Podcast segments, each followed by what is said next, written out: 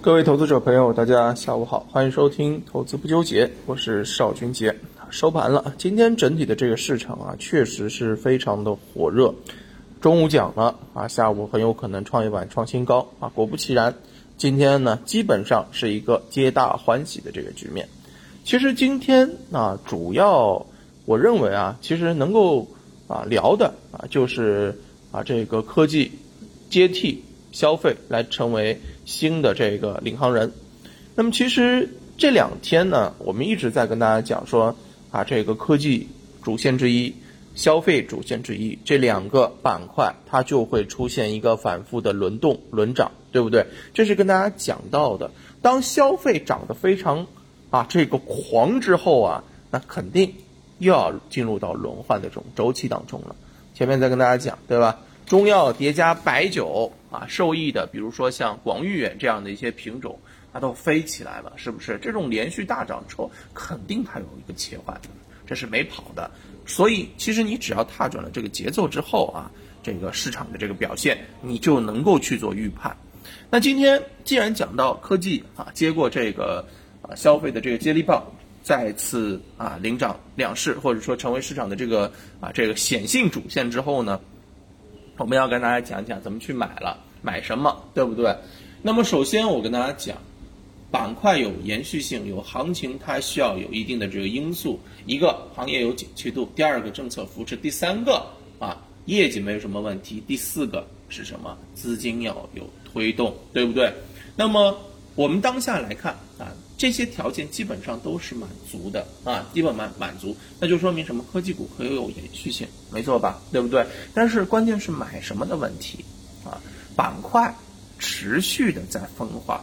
同一个板块有可能是涨停，有可能是跌停的，对不对？为什么？因为它的这个基本面不一样，资金关注度不一样，自然后面的这个走势完全就不一样了，对不对？所以呢，其实啊，你想要买一些后面能够涨得好的啊，又安全的啊，其实科技板块里面你要找一些有资金关注的低位的，对不对？这就妥了。所以呢，今天啊，来给大家聊一聊怎么去布局科技股。那么首先我们来看一下啊，这个资金近期的这个活跃度怎么样？首先我们看到啊，六月底发行的九只双创 ETF 啊，这个发行份额当时是一百六十八亿，但是截止到七月十六号，上述基金的这个份额已经超过了两百五十七亿元啊，增幅超过百分之五十，这说明什么？子弹非常的充分吧，对不对？后五季火力非常的充足。那另外我们来看看最近的这个基金的动向。嗯，截止到目前已经披露的基金二季报来看，约九百六十二只基金二季度是出现了一个加仓。那其中多数知名基金加仓的是什么方向呢？科技类的方向啊，这一点就妥了，对不对？科技已经成为了基金挖掘或者说潜伏的新方向，不能说新的方向吧，一贯的方向。那么基金买的这些东西，它可能去追高吗？对不对？即便它追高了，它在后面。往回来看，位置肯定是上主低位吧，对不对？另外啊，有些基金就干脆不淌这个浑水，直接去找一些优质的啊，还没有被市场挖掘的，还没有被机构啊资金推升的一些个股啊，这也是一种方式啊。那这就是给我们提供了一个上车的这个机会了。那么另外啊，说到这个行情，怎么能不说北上资金呢？对不对？近五日北上资金买入的这个金额大概是在两百亿元，那其中科技类主题的这个品种。买了多少呢？买了一百三十一亿元左右啊，这个就很厉害了，是不是？你看这个份额比例是不是三分之二的样子了啊？好，那这样子一来，其实就知道了资金在买科技股。那关键是怎么去找买什么，对不对？那今天呢，给大家带来了一份科技主题资金基金加上北上资金共同布局。投资的相关的案例，哎，就是把近期有没有机构在买的，北上资金也在买的一些品种给大家挑出来啊，做成了这份资料。那我首先来跟大家分享一下这个资料当中的一些选股条件是什么样子的。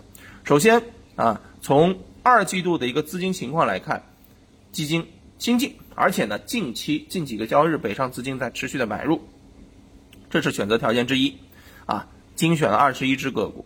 然后呢，在这二十一只个股里面继续深挖，业绩增速大于百分之五十的，并且未来业绩有望超预期的，啊，这个呢就剩下七只了，哎，剩下啊最后的条件就是位置方面回踩企稳。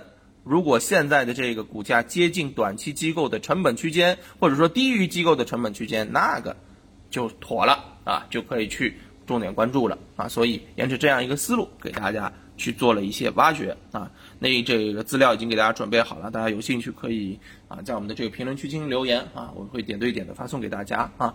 那么这是老规矩了，不用说。那么我们来说一下啊，今天挑一只个股来做案例来讲解吧。那么。来挑一只个股来做案例的这个讲解吧。那其实我们来看一下啊，呃，挑一只啊，这里面的，比如说像这个新旺达吧，这只个股我看了一下啊，符合我的这个条件。那么近期的这个表现应该来讲也是不错啊。那么这个个股的话呢，首先我们来看一下啊，它在资金方面是什么情况？二十七家基金二季度新进布局了多少呢？一千两百五十五万股，这个额度，这个金额达到多少呢？四点一亿元。那么另外一方面啊，你其实把这个个股的这个技术形态拉出来，K 线拉出来之后，你会发现前面一根阳线突破了之后，这两天一直在回踩确认，回踩确认，已经回踩到了阳线的起涨位置了，对不对？好，就在回踩的这个过程当中，五日北上资金已经买入了一点六三亿元，这个也不少了吧，对不对？好。这个位置你可以看一下，北上资金在买的这个过程当中，是不是现在的这个股价要比它的平均成本要低得多？是不是？哎，北上资金在疯狂的吸筹扫货，结果你现在买入还能够比它。